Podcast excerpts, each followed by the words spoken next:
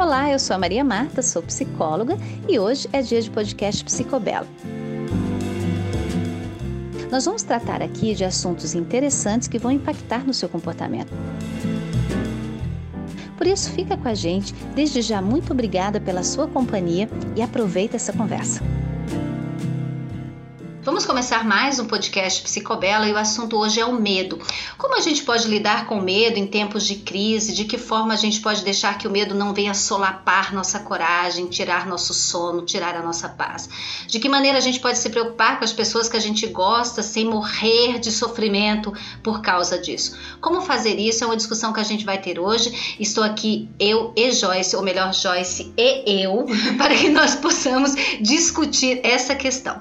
Joyce, querida, como é que a gente faz? Como é que a gente lida com o medo? Como é que a gente suporta o medo? E principalmente quando a gente está morrendo de medo. não é um problema só da gente, é que a gente está morrendo de medo. Né? É claro que nós temos muitas circunstâncias que nós vamos passear em qualquer crise. Como que a gente lidar? Porque para não ter medo não dá, né? A gente uhum. vai ter medo. Então, como é que a gente faz assim bem do começo para a gente poder não morrer de medo? O, o, primeiro grande abraço ao medo que a gente precisa é, é, entender e, e, e, aceitar é de que ele é uma emoção, né? É uma emoção evolutiva que nos prepara é, nos deixa em alerta, então é extremamente necessária para a superação de crise e de mudança. É claro que nós temos relações super mais é, super complexas, muito diferentes dos primeiros humanos, quando esse esse medo era uma evolução de proteção territorial, de fugir de um animal perigoso.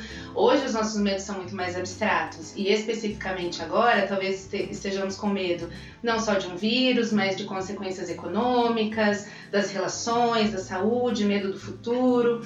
É, então são situações bastante abstratas na nossa vida. Então a primeira questão é, ok, reconhecer o medo. O que nós fazemos com medo é potencializado, tem uma percepção distorcida e aumentada de, da impossibilidade de solução. Então, perceber-se com medo talvez fosse essa primeira, ou com ansiedade, ou com outra derivação do medo, seria um, um bom primeiro passo para lidar com a situação de crise. Acho que até é interessante, já que você falou da ansiedade, vamos, vamos separar um pouco o medo e a uhum. ansiedade, né? uhum. né? Porque é, a gente fala muito da ansiedade, a ansiedade está presente. Nos momentos de crise, é, a ansiedade vai crescer muito mais, né? Uhum. Mas separando de uma maneira bem simplificada, porque na verdade, como você bem colocou, né? O medo é uma emoção base de sobrevivência, então nós não vamos ter nenhuma existência possível sem o medo. Mas a ansiedade, ela é uma outra espécie de medo. Mas na verdade, a ansiedade, a gente pode substituir ela por nome de medo que também funciona. Embora nós possamos perceber que é diferente, que o medo você tem é, aparentemente uma condição real, né, uma, uma, ameaça real, e a ansiedade você pode ter um medo onde a ameaça não é real. Principalmente a gente poderia colocar isso como uma distinção simples e básica, mas é claro é um, um pouco mais complexo do que isso. Mas para a gente conversar, vamos colocar nesses dois tons, né? Quer dizer, então a minha ansiedade dispara, pode ser que aconteça, pode ser que não. O quanto de imaginação, o quanto de fantasia, o quanto medo é piorado, Joyce, quando a gente permite que a ansiedade, né, vá galopando, galopando, galopando. Essa é uma boa simplificação dessa, dessa distinção. O medo ele é não só de algo real, mas ele é, é, ele é do agora. E aconteceu algo agora, eu recebi uma notícia agora e eu tenho essa reação de paralisia ou de querer fugir da situação. Enfim, tenho uma, uma lido com algo, né? Vi um acidente acontecendo ou tenho medo de ser assaltado, né, ali, porque vi algum perigo nesse sentido tem uma reação real, que é diferente da ansiedade antes de sair de casa, ter medo de quem sabe poder vir a ser assaltado.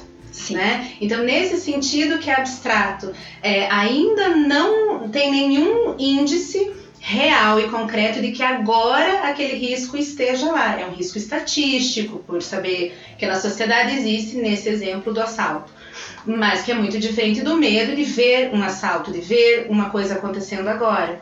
A ansiedade ela provoca reações fisiológicas muito similares ao estado do, do medo, a resposta do medo. Então, o coração palpita, há, um, há uma, uma mudança na frequência da respiração, sudorese, é, às vezes até um estado quase que de confusão de entre paralisia ou fuga, né?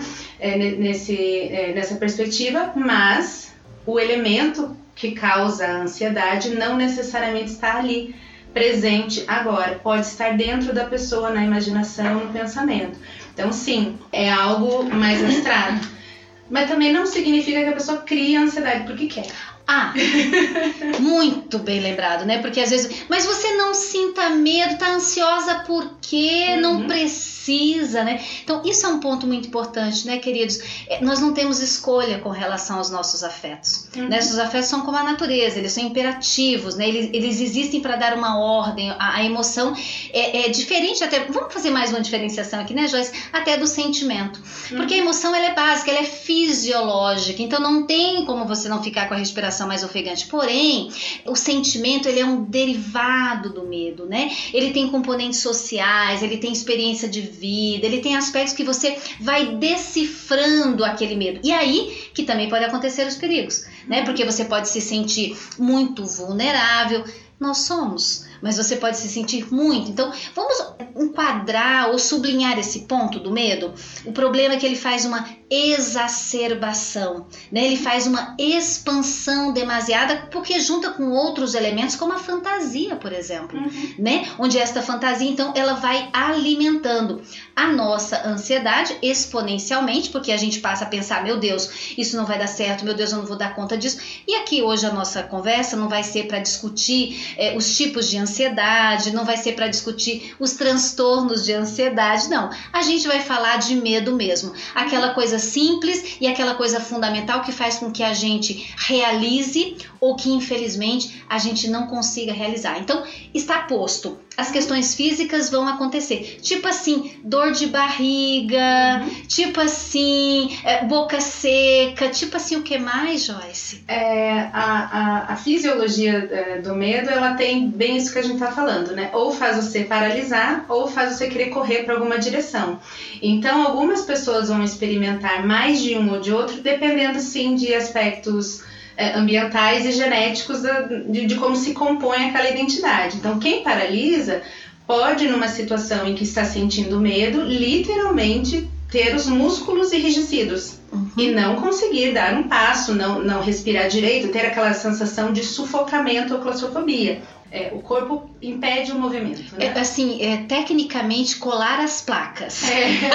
Uh, parou. né? Você cola as placas, você não consegue. É impressionante isso, né, queridos? Acho que a maioria de nós talvez esteja é, ouvindo aqui, a gente já viveu essa experiência que você. que daí o medo ele se mistura também um pouco com outra emoção básica, que é a surpresa, né? Muitas uhum. vezes você fica tão tomado por uma surpresa e você fica um pouco congelado de fato, né? Esse congelamento é terrível. É como a gente acordar num pesadelo, né? Aquilo tá rolando na nossa cabeça, a gente não consegue mexer um dedo. Aí também estamos falando de uma outra espécie, de uma derivação. Observe que há muitas derivações, né? É uma emoção bastante ampla, é uma emoção muito fundamental mental, né? É, e que emoção a gente pode pensar, então, já que o medo é tão fundamental, que ele tem todas as características físicas, que ele alimenta as nossas ansiedades, né? As nossas apreensões. É, o que dizer então desta configuração de medo para a gente Joyce? Como é que a gente faz para enfrentá-lo então, já que não podemos nos livrar dele absolutamente, né? Não podemos dizer não sinta, porque a gente vai sentir, porque é um imperativo de comportamento, né? Uma questão neurofisiológica. É, mas como que a gente faz para não ficar muito colado às placas ou para a gente não alimentar muito a nossa ansiedade, por exemplo? Como eu falei no começo, a gente tem que se observar muito e entender como eu funciono diante do medo. Né? Então, o autoconhecimento ajuda muito a manejar uma emoção tão imperativa como você falou. Uhum. É, se eu sei que a minha resposta é paralisante, se eu sei que os meus pensamentos de repente me escapam, é, eu consigo até ter algumas estratégias, inclusive de falar assim pa para mim mesma, né? Parar assim, ok, isso aqui está me assustando, isso aqui eu não sei lidar respira fundo e existem exercícios importantes de respiração, de concentração para trazer a, a, a, pessoa numa consciência, numa percepção do agora e qual é a realidade que ela está diante, né? Respirar, por exemplo? é algo que a gente não consegue não fazer, uhum. né? Mas nós respiramos muito mal. Sim. Né? Nós vamos é, um, com pouca consciência de respiração. Então, existem tantas técnicas para respirar melhor, tantos exercícios baseados na respiração que nos acalmam justamente por criar essa consciência de parada, respirar, reordenar o que você está sentindo e pensando. Né? Então, tantos processos meditativos, tantas orientações de, de, de, muitas ordens que a gente tem na sociedade, tem a ver com lide com o que você está passando, desacelerando. Né? É tão interessante isso, né? Porque a própria respiração ela fica mais ofegante ou ela fica mais curta quando nós estamos em, em estado de medo, né? Uhum. Seja que nós estamos com uma ansiedade muito grande, uma apreensão, ou que nós estejamos diante de um perigo real ali, como você mencionou o exemplo uh, do assalto, né? Então a respiração naturalmente ela já fica um pouco mais curta. Quando você traz a consciência, você consegue ter um manejo um pouco melhor e não para a gente respirar muito fundo às vezes naquele momento, né? Porque você respira muito fundo, você vai contraindo uma série de musculaturas, como é difícil e é tão tão simples parece, mas respira, respira. Não tô conseguindo nem respirar direito. Uhum. Né? Isso tá me sufocando, porque o medo tem isso, o medo vai nos sufocando, né? Mas a gente tem que ter a consciência. Primeira coisa, então. Fique consciente, perceba o que está se passando, né? Claro, se você tiver um estado mais avançado de autopercepção, você vai dizer, cara, tá com medo de quê? O que que eu temo Exatamente. nesse momento? Exatamente. Ok. E nós temos também de pensar esse medo de quê, né? O qual é o elemento que está trazendo essa reação de medo. Então, se a gente for falar de uma fobia simples, de tem um estímulo na frente que a pessoa teme. Então, pessoas com medo de pequenos animais, que sejam peçonhentos ou não, mas é, que é muito comum medos de aranha, medo de barata, medo de rato, medo de sapo, que são animais é, que não são tão, não é esperado que seja tão comum ou que, né? Então quando você vê é uma surpresa, né? É, ninguém fala assim que bom um rato dentro da minha casa, seja bem-vindo. Bem tranquilo, fique à vontade. Né? A diferença do medo, talvez nessa situação, seria a fobia que paralisa a pessoa e ela não consegue manejar de imaginar como se livrar daquele rato, chamar alguém, correr, né, ou subir na cadeira, versus a pessoa que vai ter o medo, é, mas vai conseguir pensar, nossa, estou com algum problema, tem uma evasão de um rato aqui, o que eu vou fazer? vou chamar alguém, detetizar a casa, né, e, e tomar uma ação. A fobia é, mais importante, ou o medo descontrolado, é a pessoa que não consegue sair do primeiro susto, da primeira surpresa né? E precisa do auxílio, talvez, até de uma outra pessoa para manejar é, a situação. É, eu, por exemplo, eu tenho muito medo de sapo. Aí a, eu congelo diante dele. Se você parar e falar assim, mas qual é o risco real? Né? Nenhum. Ele só vai pular e eu vou ter um xerique, né? Uhum. Então, né, ou um anfíbio parecido, né? Um perereca e tal. E isso é uma fobia muito, que atrapalha muito pouco Sim. a minha vida ou né, a vida das pessoas em geral. Então, quando é assim, uma apresentação simples de estímulo e uma reação e tem que chamar a ajuda de alguém ou uma limpeza, alguma não, a gente não vai necessariamente precisar tratar. Sim. Mas quando são medos que, que trazem impedimentos de vida, de deixar de sair de casa com medo e construir uma relação com a vida fora. E isso daí entra em processos ansiosos e como você falou, a gente não vai desmembrar todos os transtornos que, que saem do medo, mas informar que existe daí uma carinha diferente para vários comportamentos em relação à pessoa que está vivendo com essa emoção dominando a maior parte das suas reações. Joyce, hoje é 19 de março de 2020. E nós estamos vivendo a questão da pandemia com o coronavírus, né? Nós estamos, chegou ao Brasil, chegou em Curitiba e nós estamos num processo de construção de isolamento social e nós estamos todos preocupados e todos apreensivos. Esse é um medo real que alimenta muito dos nossos medos imaginários, né? Isso é um fato. Então isso nos coloca dentro de casa ou nos faz pensar se nós temos uma casa ou se nós estamos em transição de casa, né? Porque nós estamos mudando, porque nós estamos construindo, ou qual é o lugar que a gente vai ficar, ou se esse espaço há lugar para todos nós, o que vai acontecer no lugar de cada uma das pessoas que estão vivendo os seus relacionamentos. Então fala-se em você ter um relacionamento com você mesmo um pouco mais é, próximo, já que você vai ter que passar uns dias um pouco em silêncio ou no convívio da família, nós podemos pensar que, assim como acontece com as férias, né?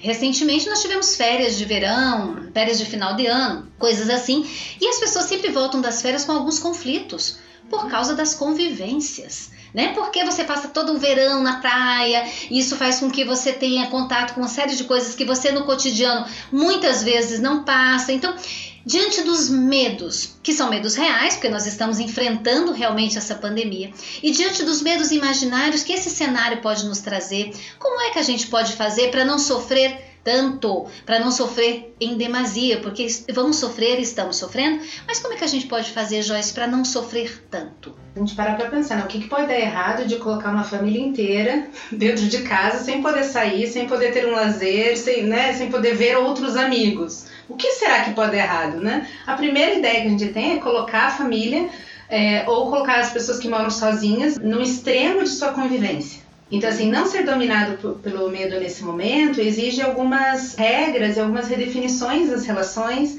que daí exige, de novo, a autoconsciência, né? Como é que a gente vai dividir o espaço se, às vezes, uma pessoa está acostumada a ficar muitas horas sozinha em casa, porque os outros vão trabalhar, e essa pessoa fica, de repente está todo mundo em casa invadindo o seu espaço, dois meses depois das férias de verão. Sim. Então eu acabei, férias de novo, né? forçadas, férias, não são férias. Sem poder sair para um parque, sem poder, né? Então, o, o, quanto que os limites entre as pessoas podem gerar esses conflitos e gera, uh, nesse caso também, talvez seria o, a ansiedade, né? Aquela, o imaginar, o projetar quanto tempo nós temos que adotar essa, essas medidas de se isolar socialmente e ficar todos juntos dentro de casa então, nesse sentido, alguns acordos, alguns combinados precisam mudar. É uma fase em que todo mundo precisa de muita informação, mas se ficar vendo notícia o dia inteiro, o medo vai aumentar. Aliás, deixa eu parar você aqui para te pedir mais dados, né? Por exemplo, é, indiscutivelmente a informação ela bomba, né? De todos uhum. os lados, de todas as direções. Às vezes, assim, é, essa falta do freio, da parada, da reflexão, de onde vem aquela informação, qual é o objetivo daquela informação, para que nos serve aquela informação, porque daí a gente recai num aspecto que é global, que é uh, as informações são importantes, mas depois de um certo tempo são como os remédios, elas começam a a fazer mal, né? Porque afinal de contas tem uma medida para tudo na vida. E agora as, as informações chegam. Então, muito do tempo, até uma necessidade, né, queridos? A gente, diante de nossos medos, diante de situações catastróficas, diante de dores emocionais, comportamentais, físicas, seja de que ordem for, a gente sente necessidade de saber. Uhum. Saber o que se passa, saber o que fazer com aquilo que se passa, é, é necessário, a gente tem vontade. Mas como que a gente pode, Joyce, ter uma profilaxia também em termos de que informação a gente vai digerir ou de que informação a gente vai engolir, porque algumas são indigestas, elas vão nos fazer muito mal. Como é que a gente pode assim fazer uma triagem? Tem uma maneira da gente poder lidar assim de uma maneira um pouco mais coerente, porque lembrando que nós estamos falando do medo, né? Uhum. O medo se alimenta das fantasias, o medo é uma emoção interessante, ele faz chantagem, o medo quer nos proteger a ponto de nos colocar dentro da redoma. É, falando de outros aspectos da vida, de não tão catastróficos como esse, é como esse, muitas vezes a gente vê o medo nesse movimento de paralisia dizendo não vá, porque não vai dar certo, uhum. fica por aí. E a gente está muito nisso, né? Vai dar tudo errado. Então, como é que a gente se alimenta de informação sem a toxicidade da informação? Aí a gente precisa é, considerar como fatiar as fontes de informação. Você falou sobre coerência e isso é muito importante. Então, obviamente, vamos, as pessoas vão compartilhar nas redes sociais e no, no, nas mensagens. Ah, eu ouvi dizer tal coisa, né? E outras eh, notícias falsas, enfim. Essa é uma fonte incoerente de informação. É um problema porque você não tem um controle, não tem um filtro. Né? Então, nesse momento, acho o primeiro recorte, a primeira fatia importante é verificar o que você está consumindo, qual é a fonte jornalística eh, e profunda das suas informações. Escolhe um canal ou alguns canais ou alguns sites que sejam é, regulamentados, né, que tenham um jornalismo responsável para se alimentar de informações sobre a pandemia, por exemplo, e evitar distribuir boatos, evitar mesmo essas, co essas coisas que vêm nos grupos, é, ah, porque eu ouvi dizer que no postinho lá, na... isso nos dá muita curiosidade, mas aumenta a tragédia é, é, claro que nós não sabemos os números exatos, mas ficar especulando sobre isso é, pode, pode maltratar é, o nosso medo, que é, é, potencializa muito é, o mal-estar dentro de casa. Mal-estar. Posso uhum. só sublinhar mal-estar, né? Porque acho que tem um mal-estar bem importante. E você falava há pouco sobre os sintomas físicos do uhum. medo, né?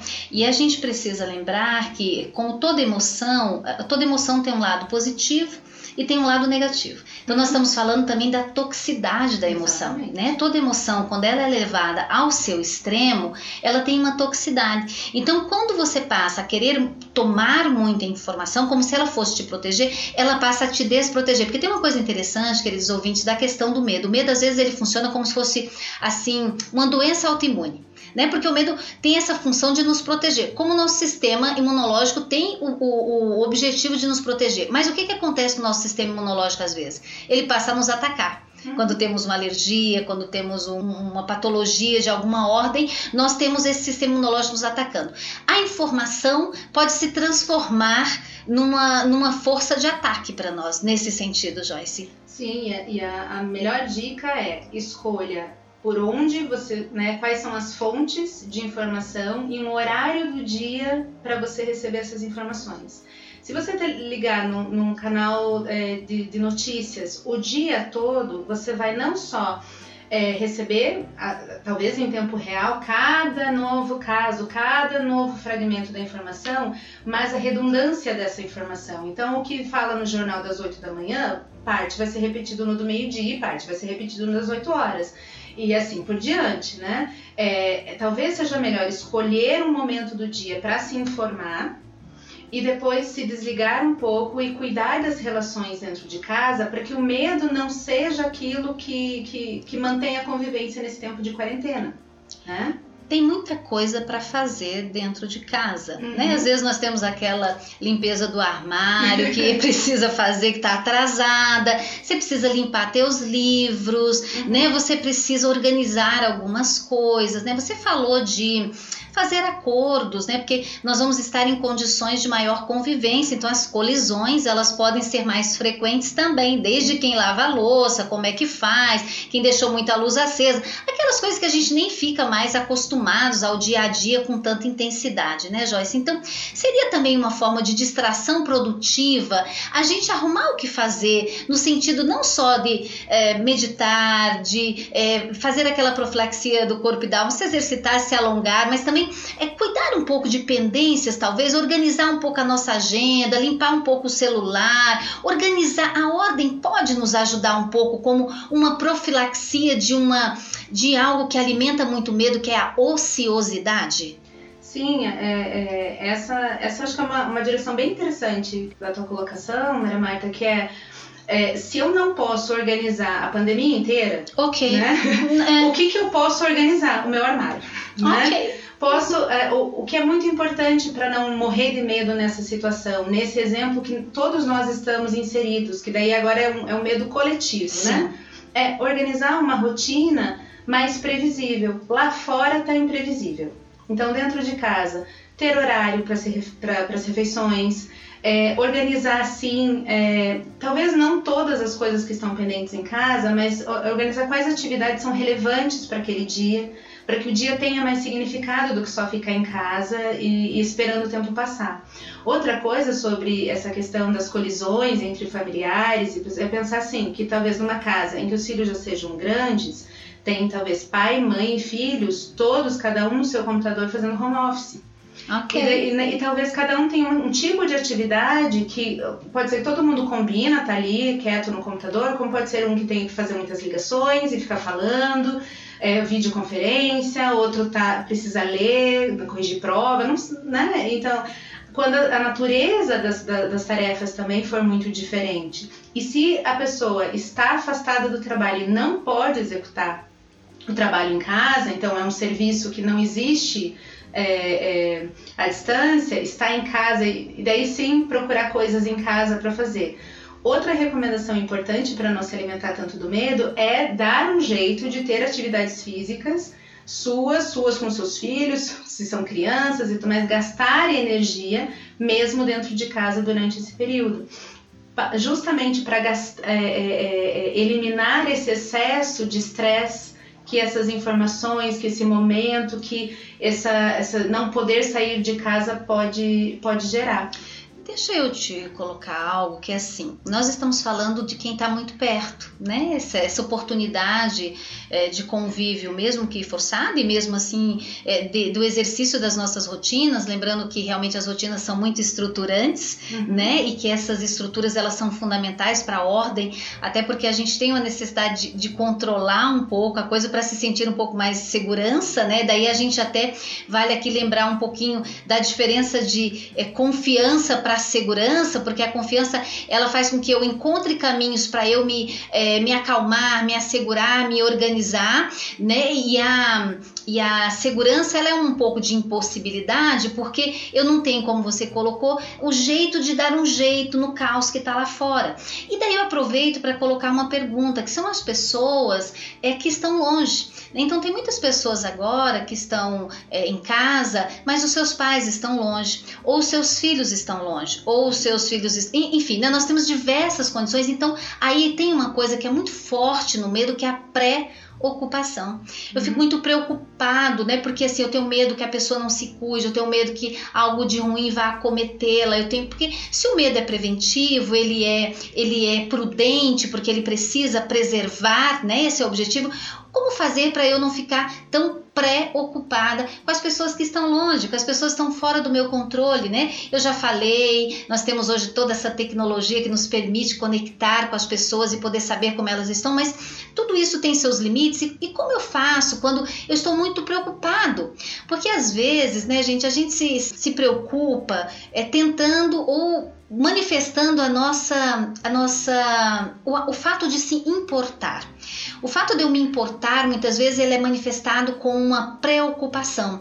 Então, eu fico ligando toda hora, eu fico é, perguntando o tempo todo, eu fico insistindo em saber coisas que às vezes, isso não é só na situação de crise como a gente está vivendo, não. Uhum. Às vezes é, são situações em que um amigo, um pai, uma mãe, um filho, uma pessoa está passando, uma pessoa que nos, que nos é cara, está passando por um problema e a gente quer ajudar né? A gente quer mostrar que a gente se importa e às vezes a gente perturba, porque a gente, né, o nosso medo nos atrapalha tanto que a gente não consegue confiar que aquela pessoa também sabe se cuidar, que ela também pode dar conta, que ela também vai dar o jeito dela. Como é que a gente faz, Joyce, nesses casos para a gente poder ter um pouco mais de paz, já que a gente está falando do, da capacidade que o medo tem de roubar a nossa paz e a paz do outro nesse caso. Nesse caso, sim, é essa perturbação do medo que faz com que é, afeta nosso comportamento de ficar assim meio papagaio. E aí, e aí, e hoje? E hoje? Então, da mesma forma é, que as notícias repetitivas criam um aspecto de ansiedade elevada e incômodo, também ficar ligando, se ligando com as mesmas perguntas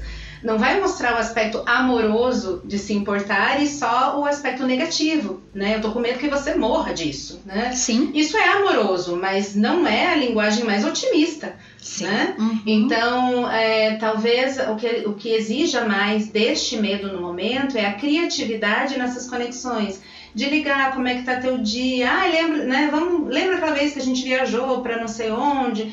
De falar de memórias, de, de, de descobrir novas é, formas de conversar com as pessoas, né? uhum. né? É, nós estamos também numa situação muito complicada de que é, há uma recomendação para não visitar as pessoas mais velhas. Né? Sim. Então, aquilo que era um ato de amor, você ir visitar avós e pais e dar uma atenção, nesse momento é um ato de amor deixá-los lá, e nem sempre eles estão com recursos é, para lidar com essa solidão que já é cotidiana. É, né? Muitas pessoas mais velhas relatam essa solidão, é, é, e daí ficarem isolados faz muito mal. Então, telefonar e conversar sobre coisas da vida, né? Ampliar talvez da preocupação para o vínculo, para a importância do vínculo e dizer talvez é o momento de também exercitar é, essas declarações amorosas, né? Eu tô ligando... lindo isso, né? É, fortalecer o vínculo, né? Preservar, cuidar, ressaltar. Às vezes os nossos desenhos eles vão ficando opacos, né? A gente pega aquela canetinha e vai dando aquele contorno, né? Sim. É bonito isso, né? É colocar como como não só eu tô com medo que você fique doente, mas eu estou é, saber que o medo só está ali é, porque você é importante para mim. Então, ao invés de falar do medo, conhecê-lo, né? Como a gente falou desde o começo, reconheci que estou motivada a, entrar em contato porque eu estou morrendo de medo. Mas eu vou falar a outra parte. É, nossa, como é importante, que chato não tá, não tá aí poder te dar um beijo, né? E, e como é que você tá passando o dia. E, e, e, lembrar coisas, trocar às vezes fotos de, de outros eventos, né? Ah, é, nesse, nesse período, provavelmente todo mundo que faz aniversário em março e abril não vai poder fazer festa e chamar o povo. Sim. Os aniversariantes sim, sozinhos. Né? Sim. Então, tentar é, é, preencher essa companhia pelo telefone, pelas redes, enfim. É, e também, se for para publicar coisas, buscar também esse laço mais. É, um pouco mais otimista de como vamos conviver. Então eu vi assim vários colegas fazendo listas muito interessantes de atividades e dicas do como é, se ocupar junto com as crianças e como organizar com as crianças um, uma convivência leve apesar do medo. A gente tem que pensar que tem uma geração inteira de crianças e adolescentes que são marcados por como nós adultos vamos lidar com o nosso medo dessa pandemia. Sim. Né? Então a criança vai ter segurança se os pais conseguem ter ali um, um dia a dia harmônico diferente de ficar falando do medo e a criança começa a achar né, o que o vírus é um monstro e não é que não, não seja, mas aí vai criar uma, uma, uma lembrança de um período muito inseguro. Então, uh, lidar com medo nesse caso é, não é negá-lo, né, é reconhecê-lo e observar qual é o aspecto complementar para me dar a segurança. Então, é reforçar os vínculos, é entender que as informações são importantes é, para saber a profilaxia ali de lavar as mãos, não beijar, abraçar desnecessariamente, ficar mais tempo em casa, não circular muito pela cidade, ter esse, esse respaldo de, de orientações, mas não se envolver no desespero. Né?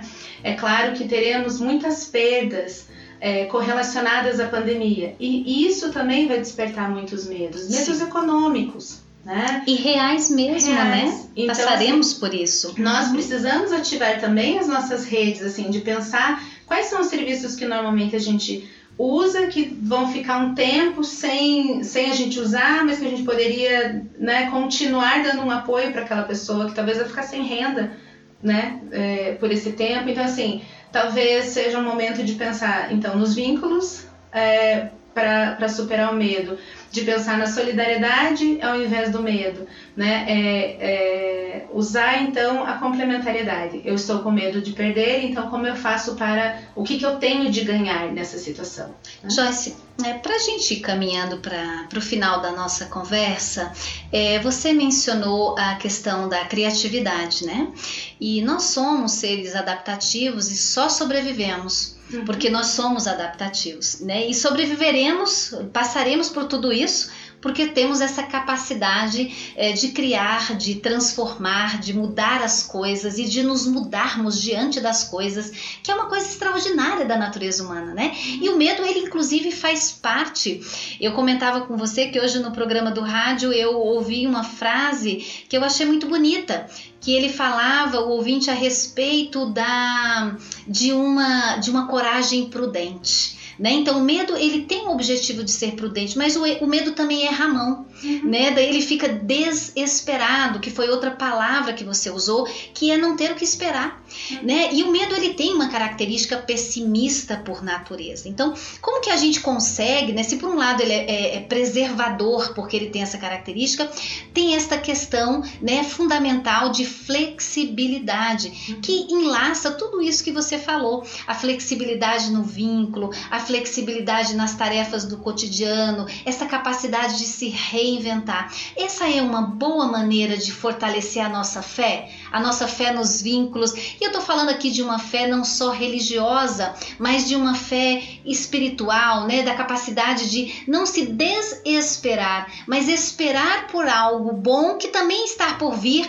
depois que tudo isso passar e sem, é, como você colocou desde o começo da nossa conversa, sem é, minimizar ou colocar embaixo do tapete, porque muitas vezes o medo faz isso, ele esconde de si próprio as dificuldades da coisa e a gente vai para o mundo poliana da, da situação. Então, essa flexibilidade, essa adaptatividade, todos esses aspectos é, que são favoráveis a gente construir novas maneiras de lidar com as nossas vidas, porque a vida está pedindo isso, é por aí?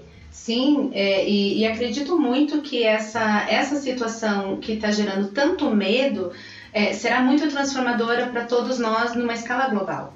Né? Nossas fronteiras estão sendo revistas individualmente e, entre os estados e os países. Né? Estamos colocando limites importantes é, e vendo que, apesar deles, nos escapa muitas condições de controle. Né? Então, essa é uma experiência que talvez nos faça dar valor a outros aspectos da vida. É, espero que sim valorize muito a ciência, Sim, né? claro. Que nós estamos precisando e vendo como faz falta é, é, os centros de pesquisa muito mais ágeis do que, do que existe hoje.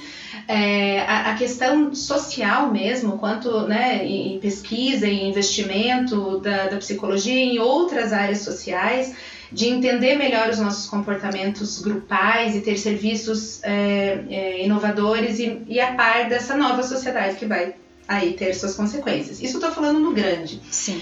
É, no pequeno, eu acho que também não tem como não ser transformado por esse medo desse momento. Sim. E essa é a, a, a melhor saída, permitir-se mudar junto com esse, com esse movimento. Se a gente persistir e ficar parado, se a gente não tiver atitudes coerentes nesse momento, nós seremos engolidos ou sucumbiremos pelo medo, né? Então vai ficar no desespero, como você está falando. É, ou nós podemos trabalhar pelo coletivo, pelo individual, ao mesmo tempo com equilíbrio, e sim ter essa esperança dessa transformação trazer é, consequências é, melhores de crescimento para a nossa comunidade. Né? Num primeiro momento dá medo, nossa, quantos vão ficar doentes, quantos podem vir a falecer, quantas perdas isso significa, mas também está óbvio que nós precisamos nos relacionar diferente com o consumo, com dinheiro, com recursos, porque eles são finitos. Né? E é isso que essa crise está nos contando, que nós vamos ter que pensar profissões diferentes com mais segurança a longo prazo. Né? Porque nosso país não está pronto para dar suporte adequado para tantos profissionais informais. Sim. E esse é um problema que a gente tem há quanto tempo? Sim. Né? E agora que ele está muito mais urgente. Então, assim, é, o medo vai nos preparar para a abertura dessa transformação. E sim, essa questão é, que a gente está chamando aqui de espiritual não religiosa significa é, essa, essa capacidade humana não só de se lançar na ansiedade do futuro e, e ter medo dele, mas também de se lançar no o futuro existe. Uhum. Ele vai continuar, ele, ele é possível, a vida vai continuar e nós nos transformamos para que ela continue adequada e adaptável, mas assim, não só se adaptar para sobreviver, como você falou, mas se adaptar para viver bem. E essa crise está dizendo, olha, a gente tem que cuidar melhor da saúde, melhor das nossas, das nossas comunidades, melhor até é, dos, das nossas pessoas idosas. Porque muitas pessoas no começo da crise falam assim, ah, mas só está afetando os idosos, só eles correm risco.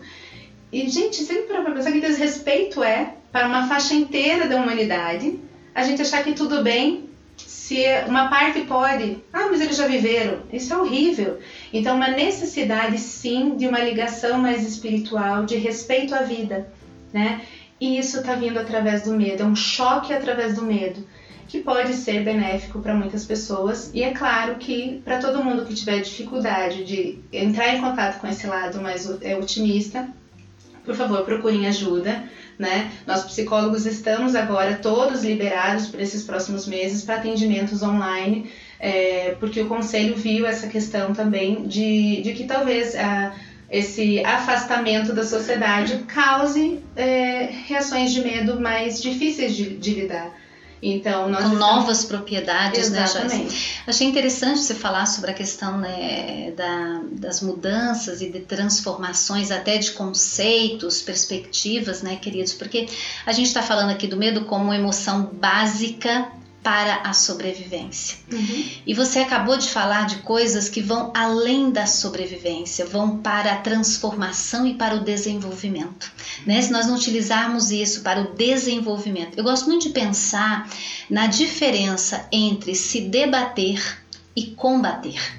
Hum. Porque se debater muitas vezes é você ficar esperneando, é você ficar reclamando, é você ficar rejeitando, é você ficar brigando, né? Você não ficar aceitando. E esse debater-se muitas vezes causa mais atrito, mais sofrimento.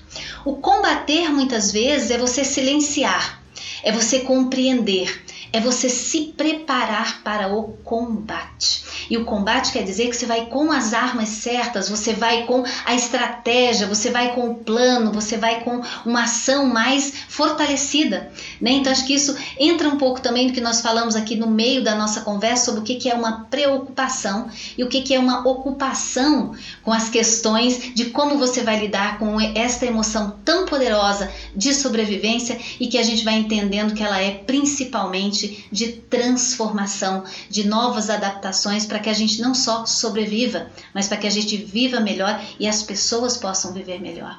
Joyce, que conversa! Acho que ficaríamos aqui horas, horas. conversando sobre o medo e viu como o medo né, pode nos ensinar muitas coisas e talvez nesses momentos onde a nossa vida esteja em risco Falar sobre a emoção que a preserva é fundamental, mas não só como ameaça, mas como possibilidade. Você gostaria de acrescentar algo, alguma palavra, alguma questão que nós porventura não tenhamos abordado aqui para a pessoa que está nos acompanhando nesse podcast? Acho que todos nós podemos olhar é, com para o coletivo nesse momento, né? O quanto no, o, nosso, o nosso medo individual é, hoje é um medo coletivo.